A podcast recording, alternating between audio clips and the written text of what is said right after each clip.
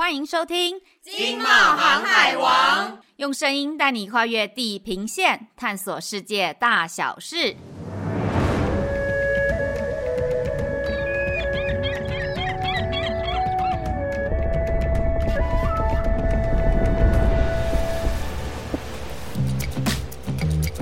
朋友，大家好，我是外贸协会的杰米。今天是经贸航海王二零二二年的最后一集，我们非常荣幸邀请到外贸协会刚从日本回来的陈英贤、陈延考委员。今天我们非常荣幸请陈委员跟我们分享他在日本的驻地经验。陈委员好，主持人好，委员您几月刚从日本回来啊？我是今年的八月十七日，嗯，从嗯东京回来，嗯，国内。委员是外贸协会的。日本通，所以我们可不可以请委员简单介绍一下您在日本的旅任经历，还有工作的重点呢？好的，呃，谢谢主持人。那我是一九九零年哈进到外贸协会，回顾起来也有三十三年了哈。那我应该说，在外贸协会这个广大的平台里边哈，哦，我过去做了哪些工作哈？最主要的都是嗯市场开发，去开发商机，然后有一些比较特殊的专业业务有。招商，吸引外资到台湾来投资的这个工作，还有揽才，延揽国外一流的人才到台湾企业来工作，还有跟农委会合作的农产品的开发，以及跟外交部合作的邦交国的经贸合作，所以做的范围非常的广泛。那么，嗯，因为我熟悉日文的关系哈，所以我也有机会派驻到日本。所以我当过东京办事处的专员，也担任过福冈办事处的主任，然后也担任过东京办事处的这个主任的工作。那 anyway，我非常喜欢外贸协会的这个工作啊，能够在这里为国家、为产业界工作，我觉得非常有成就感。哇，委员实在是啊，刚刚委员只是揭露他在日本经历的小小一部分。委员本身是日本京都工业大学的高分子的专业背景，但是投入到外贸协会这样一个大的平台里面，还把对日的工作、对日经贸的工作做得这么好，真的是很不简单。我们刚刚说的，应该都是东京。台湾贸易中心在做的事吧？嗯，不纯粹是，包括我在总部的一些工作了哈。比如说，我们跟外交部合作的招商的，这个是在总部做的哈。那在外管的工作方向、工作内容又稍微不太一样。委员可以谈一谈，我们外贸协会东京台湾贸易中心都在做什么呢？东京台湾贸易中心它是外贸协会的一个驻外单位。那冒险有六十三个驻外单位，东京这个馆应该说它可能是我们所有驻外单位里面最忙碌的，因为日本是一个经济大国，它跟我们又不直接竞争，有非常多互补合作的机会，所以我们各个产业、各个领域都有非常多的活动，所以我平均哈，我们东京办事处一年哈至少有一百项以上的活动，好，周周有活动。然后有的时候同时有两三个活动在进行，嗯，哎，所以非常忙。在忙哪些事情哈？基本上都是台北总部交办的事情。这里边有非常多的参展活动、推销团的活动、办理研讨会的活动、办理记者会的活动。最重要的是邀请买主，然后 routine 的哈，其实我们要接受很多企业的拜访，就是台湾国内的厂商来东京拜访，我们要接待；日本的厂商到办事处来拜访，我们要接待。这每天都有很多，这个是比较属于被动的哈。除了这个之外哈，我们主动规划了有很多活动哈，比较重要的，比如说哈，我们一有时间，我就去拜访日本企业。希望开发新的买主，只要他很有竞争力，只要他很有特色，我们就想办法去拜访，这是一大乐趣。另外，去经营产业工会的人脉关系，产业工会或者是进口通路的进口商工会、批发商工会、零售业工会这些哈，我们经常性要去拜访。还有一个就是经营媒体关系，东京办事处累计大概有八百名的在地媒体，我们。平常可以联络得到的，这里边大概有一百位跟我们很密切。媒体他也需要有一说有一些一手资讯，所以我们经常性要找媒体来，呃，谈谈话啊，聚个餐哈，嗯。那还有一个就是哈，我们经常性会办理研讨会，我们自己办。我们希望透过产业资讯的分享来经营在地的媒体关系、经营在地的新的买主的开发，所以是一个非常忙碌的驻外单位。难怪东京办事处常年在外贸协会的驻外呢名列第一名。对，那都是委员在这边这么尽心尽力帮台湾做贸易推广，帮台湾邀请买主，然后促成这个台湾和日本交流有这么深的关系，这么大的成就。所以委员，如果您给日本呃三个关键词，您会联想到哪些？日本是我们隔壁的一个好邻居哈，也是我们很友好的国家哈，所以我们普遍的哈，嗯，我们国民也非常喜欢日本。如果要用三个词来表现的话哈，第一个是文明社会，第二个是台日友好，第三个商机无限。对我们企业家而言，真的是商机无限。听众朋友，商机无限，台日友好，还有文明国家。我稍微解释一下好了哈，我们到日本去哈，它很先进，很发达。大家服务很好，所以你只要出门，你见到了每一个人，你的购物按你的旅游，你就会很愉快。这个是欧洲的文明，日本透过明治维新把这个文明吸引过来哈，导入过来，那文化。文明是会很吸引人的。你不到一个高度发展的国家，你就没有那个文明哈。所以文明又彬彬有礼，所以你去就会很舒服。那台日友好哈，呃，应该是讲是说现阶段是台湾跟日本最为友好的时代。这里边当然我们也很努力。我们现在人均 GDP 哈三万三，今年要突破三万五哈，这代表台湾的产业哈。有很好的创新能力，你有高附加价值的能力，你培养了很多一流的隐形冠军阶级的高收益的高获利的企业，所以你的水准提起来了。当你的水准提起来的时候，人家都会对你很友好，就可以门当户对哈。那商机无限是哈，因为你的人均 GDP 这么高哈，表示你很有创新力，你有开发能力，这个时候适合打品牌。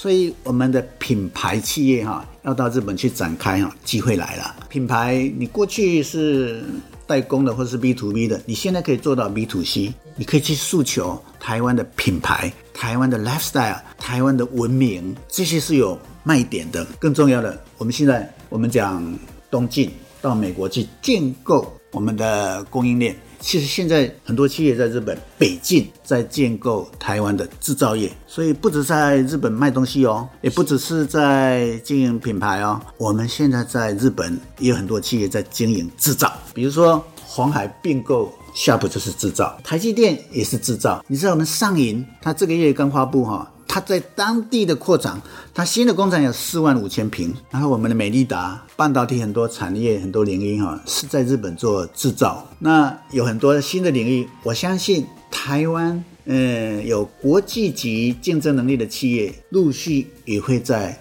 日本建构制造基地。所以我们在日本的机会其实是现在可以说是很多样化的。是。其实，从台湾和日本最近几年的经济发展情况，可以印证刚刚委员所说的台日经贸关系真的是达到了一个历史的里程碑。委员，您可不可以说说看，二零二一年和二零二二年台湾和日本的经济关系的一些走势与变化？呃，日本是经济很大的国家哈，那台湾也是制造业立国哈。那去年二零二一年哈，其实即使受到疫情的影响哈，我们还是高速的成长。台湾跟日本之间的贸易总额八百五十三亿美金，历史新高，历史新高。那我们的出口对日出口成长二十五 percent，自日本进口成长二十二 percent，这是去年了哈。今年一到十月份，国际一片衰退，我们的对日贸易哈，贸易总额成长五点七 percent，那出口成长十七点六 percent，继续成长。今年台日的贸易总额会达到八百九十亿美金。那我们对日出口哈，第一次突破三百亿，三百三十七亿美金是预估了哈。贸易数字可以看得出双方在制造业、在经济这个议题的机会很多很大，也可以看得出我们在日本市场的竞争力比以前成长很多。当然，这些成长哈最多的哈有几个领域啊是。当然是电子电机的零组件，它成长两成；钢铁成长五十趴；光学仪器、光学零组件成长十三趴；连塑胶的零组件也成长十趴。嗯，这些都是成长领域。嗯，不可思议，因为今年的国际经济的情势其实是相当相当的困难的。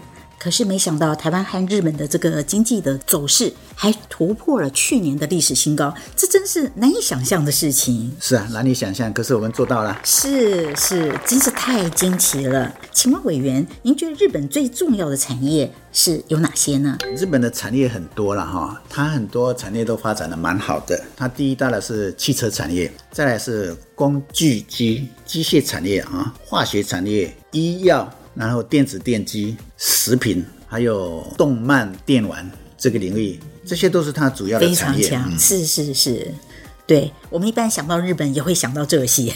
然后啊，要说这些产业里边跟我们关系很密切，跟我们的供应链哈有有密切关系的哈。第一个我要讲是半导体的，半导体产业啊，现在它要重新建构半导体的产业，这需要我们的协助啊。所以台积电去哈是对日本的企业很大的一个鼓舞。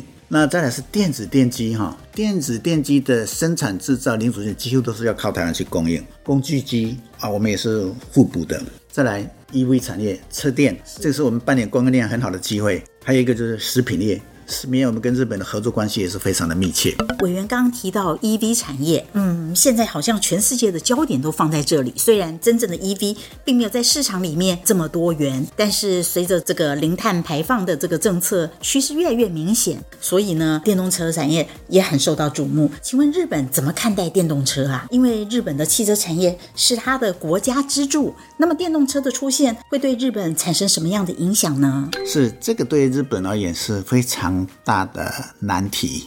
那日本七家大厂，他们也很清楚这个电动车的产业的趋势来临哈。但是他们有一个很大的包袱，这个包袱很大。汽车是日本第一大的产业，它的相关企业有两万六千家，它的从业员工大概有六百万人。那么庞大的一个生产体系，然后有一派很保守的人认为，EV 产业哈。是汽车产业的破坏者，你一被破坏，六百万人的生计怎么办？所以他们包括 Toyota 都觉得，他们需要发展出一套他们能够比较安全、能够永续的照顾到劳工的政策，也就是他们走 hybrid 油电混合的，是或者是走。燃料电池的，他们脚步也稍微跨进来，但是还不太容易妥协。他一直观察，所以可以说他在电动车产业来临的世代，他们比国际社会慢了好几步。但是他他只要要做，他的实力还在。所以，呃，我们从市场端来看啊，就是说纯粹电动车，包括去年的数字，在日本市场所占的比例只有零点八，其他都不是。那这个现象哈，会导致它在技术开发或者商业化方面会比别人、比国际社会慢好几拍。这就是我们的机会。你比我慢，那台湾已经供应链都做好了，台湾已经模组化都做好了，台湾已经连商业化的经验都很丰富。台湾跟国际社会、跟美国、跟欧洲、跟新兴市场都有非常多的合作案例跟实际。这个时候，你跟日本的合作机会就会很多。所以，我们现在有好几个案子哈，是跟日本的业者在合作电动车的开发这个领域啊，嗯，哇，真的在这个呃台湾的电子产业呢，跟日本的这个产业确实有很大很大的互补空间。是啊，像这个领域哈，我们比较具体的企业，像 Google 那电动汽车跟日本的住友商社合作，在冲绳县有在做场域测试啊，已经有三年多了。那我们红海跟日本电产。一起在开发马达，然后我们有一家巴士华德动能，华德动能跟北九州巴士公司也在合作哈，嗯，在北九州在测试，这些都是个案浮出台面上。啊，台面下的有更多案子在交流在进行，所以 EV 这个领域哈，对台湾而言哈，进军日本市场还是很有机会，很有机会，很有潜力的领域。是是。啊，这是托委员的金口啊。那可是让人非常期待的一个发展方向，所以接下来想要请教的是，从委员的视角，你觉得我们要怎么去认识日本人的这个工作观、人生观或价值观呢？比较感受比较深刻的哈几点哈，比如说因为民族不一样哈，DNA 不一样，所以他的行为也不太一样哈。那日本人有一个我蛮嗯佩服的是，我们用日文来讲就是马瓦里尼。没外国卡进来，不给周遭的人带来困扰，所以他很自律。我举一个例子，就是说，其实我们搭电车哈，没有人会在电车上打电话，打电话或是接电话是影响周遭人，所以他任何的公共场域哈，人再怎么多都很安静啊，这个是日本很特别的。第二个哈，我要提的是他公私分明，他分得很清楚。比如说办公室里边哈，日本同仁哈，他的家人打电话来哈，他绝对不会打到公司的电话，他一定是打他的手机。啊，突然接到电话，他会很不好意思说啊，对不起，我到外面去接个电话。他要到公司的外面的楼梯间去讲电话，因为他认为那是私事。这部分哈，我们没有办法分得那么清楚，我们的包容度比较宽，就是说公是公，私是私。他今天领这一份薪水，他在这边上班时间全心全力做公事。再来就是恐怕这个跟欧美比较接近，就是文明社会哈，他工作是工作，但他的生活很 balance。所以你每一个人哈，他除了他的工作的技能之外哈，他一定有一项。运动的嗜好跟专长，有一项音乐的嗜好跟专长，所以他很平衡。他的假日生活，他会去做运动，或者是运动观赏，啊那个音乐。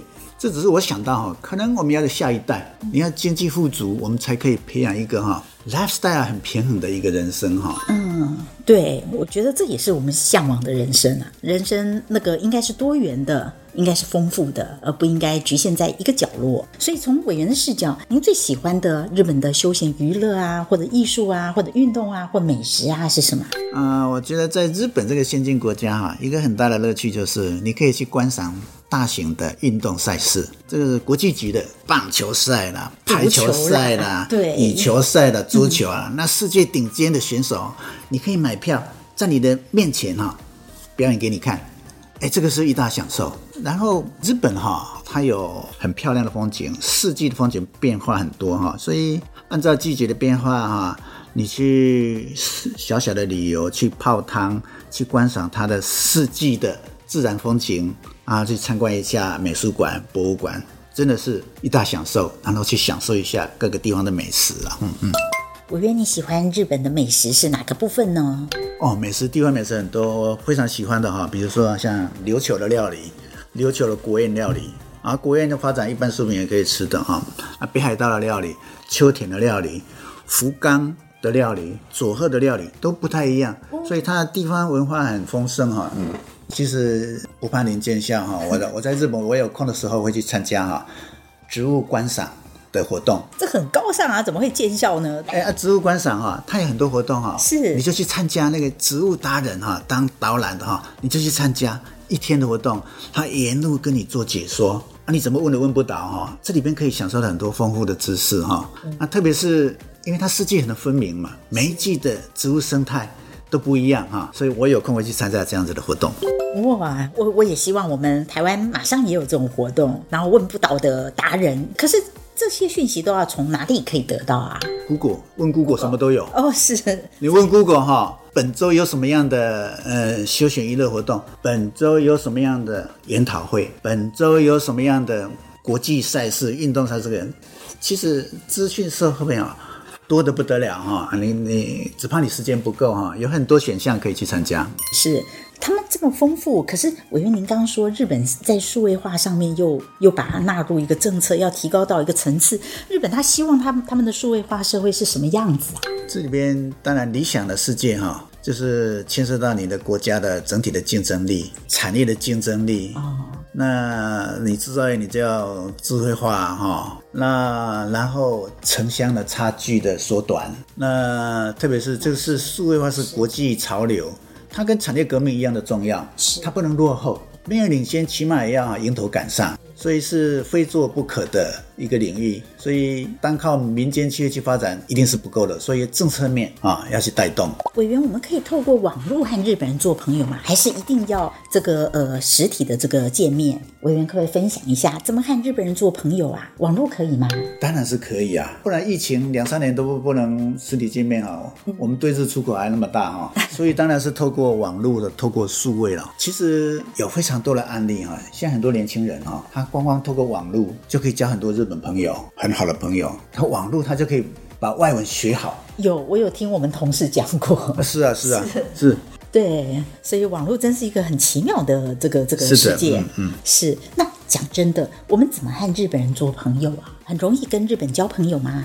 跟日本人交朋友哈，其实跟其他国人交朋友类似了哈，类似。其实只要你有热情，你主动伸出你那友谊的手，就可以交朋友了哈。那这里边哈，你提到这个问题哈，我在我倒是想从这个经济的观点，我想引用李登辉前总统讲的一句话，就是说台湾哈学到一个日据时代留下来的一个资产，那个叫。日本精神，台湾因为保留着，因为拥有着日本精神，所以可以跟全世界打好很好的关系。那我要讲什么是日本精神哈？它有四个内涵。第一个哈，我们用日文讲是“真面目に仕事する”，很认真、很勤快的工作。第二个“礼节を持って人と接する”，以礼待人。第三个“时间を守る”，我要遵守时间， 按表操课，十点开会就十点准时开会。那是 对。第四个，无所谓卡子，我不说谎。这个订单技术太高，我的公司没有能力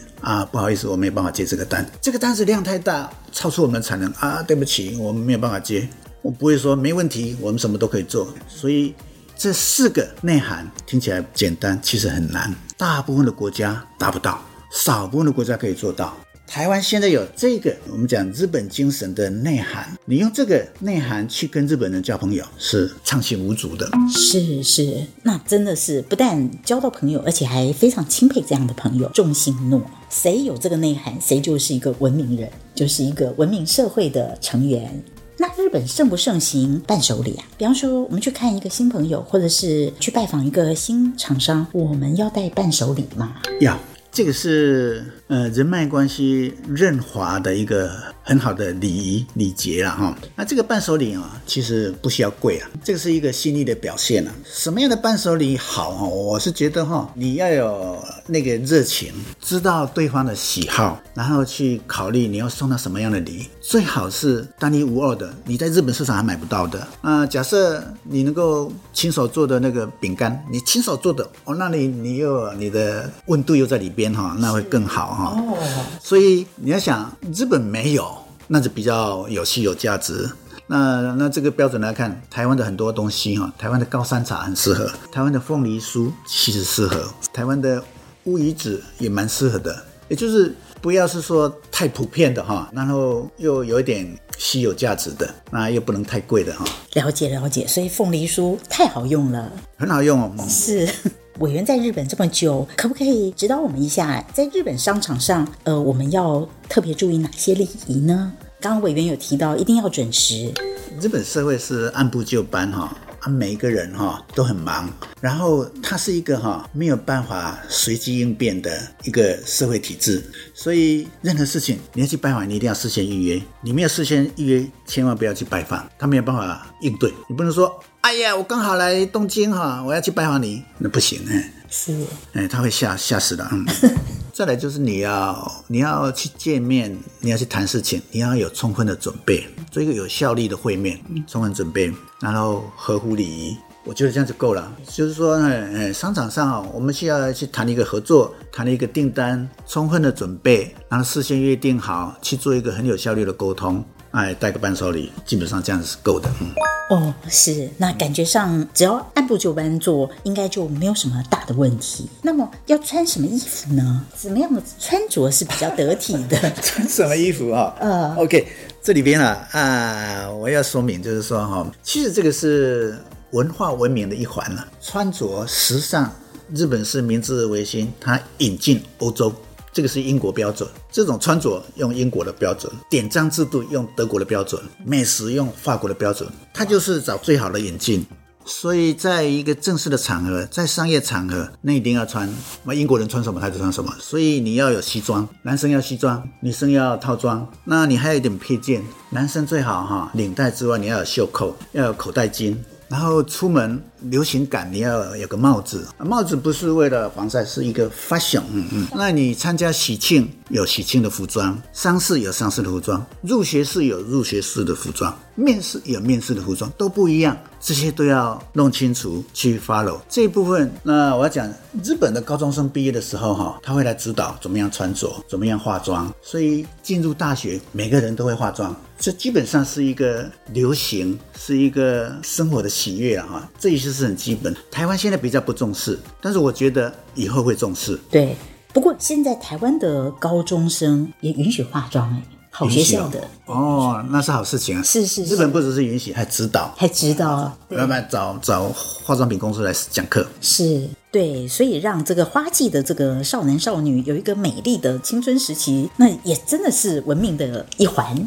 那么，请问一下，有很多年轻朋友在问：如果我们对日本没有任何的渊源，有什么方法可以和日本人交朋友，做一点生意呀？做生意是在商言商了哈，有没有渊源是助力了，没有助力哈，我觉得最重要的是你的产品或者你的服务有没有竞争力，你有没有很创新或者是具有竞争力的啊？最好是说资本市场没有，你有，你一个是独创的。很创新的，很 creative、innovative，那他没有，他就会用你的，你不用讲日文了，你把产品啊特色讲清楚，他就会用了哈。或者是说他有，你也有同样的东西哈，你的品质、你的精密度做得跟他一样好，可是你的价格比他便宜三成，那你也有很好的机会啊啊！你就是把你的产品跟你的服务很有竞争力的这件事情去敲门，或者是透过参展什么哈，你就会有机会。这边我要举几个例子哈，我举个新创的世界的例子，像我们的。Appia 沛星科技，沛星科技是 Big Data 跟 AI 哈综合应用资讯软体的公司，它是能够掌握消费者行为。当你在评估要不要购买的时候，你用这个软体哈，哎，增加它的下单的几率。所以比打广告要有效，所以现在日本的上市公司有一半已经用它的服务 APM。另外一个就是麒麟，麒麟科技，麒麟科技它是一个能源管理的一个智慧方案，有硬体有软体，诶，它的东西日本也没有，所以日本的电力公司，东京电力、中部电力、东京瓦斯公司。这些大企业都是他的客户，他也是靠产品，不是靠人员。那最近有一家哈叫走着瞧 GoGoLook 诈骗电话的防范，电话一来就可以马上可以判定这个是不是诈骗电话，他也是一个新创，而且打进日本市场啊，日本政府要感谢他。所以有没有渊源哈？有渊源是加分，没有渊源也可以做生意，产品要有竞争力了。是哇，那真是鼓励大家。所以进日本市场，因为这个市场的特色，所以产品的核心符合市场的需求，才是打进日本市场的一个重要的动力。有没有渊源，还真没有关系。可以这么说了。那最后，因为委员刚刚提到，在贸协三十三年的这个经历，对贸协的这个资源的掌握非常的清晰，可以和我们听众朋友一起分享。怎么利用冒险的资源来开发日本市场吗？嗯，冒险是在贸易推广很专业的机构哈，它也是一个很大的平台哈。假设你没有外部的渊源的话哈，好好的去善用活用冒险的资源，也是一个很好的方法了哈。所以冒险在 outbound 方面哈，他会规划很多参展的活动、特销的活动，连个案服务都有。那个案服务，比如说小型机动访问团，比如说 IMD，这些还可以为厂商量身定做。那英镑的更多了。英镑的随时都有邀请哈，一系列的产业别的、议题别的买主办理采购洽谈会，办理市场分析的研讨会，这些也很适合厂商来参加活用。贸协它本身哈，活动之外哈，也有很多的市场资讯、产业别的、地区别的，这些都是宝库。所以经常性的哈，上贸协的网站，经常性的阅读贸协的刊物，经常性的留意、注意贸协有哪些活动。这些对厂商做事业、做市场开发都很有帮助。是，真的太感谢委员今天给我们这么多珍贵而且非常扎实的内容，让我们的年轻朋友、让我们的厂商对于了解日本有这么多的实物和重要的认识。非常谢谢委员，谢谢，谢谢，谢谢主持人，谢谢 Jamie，谢谢委员。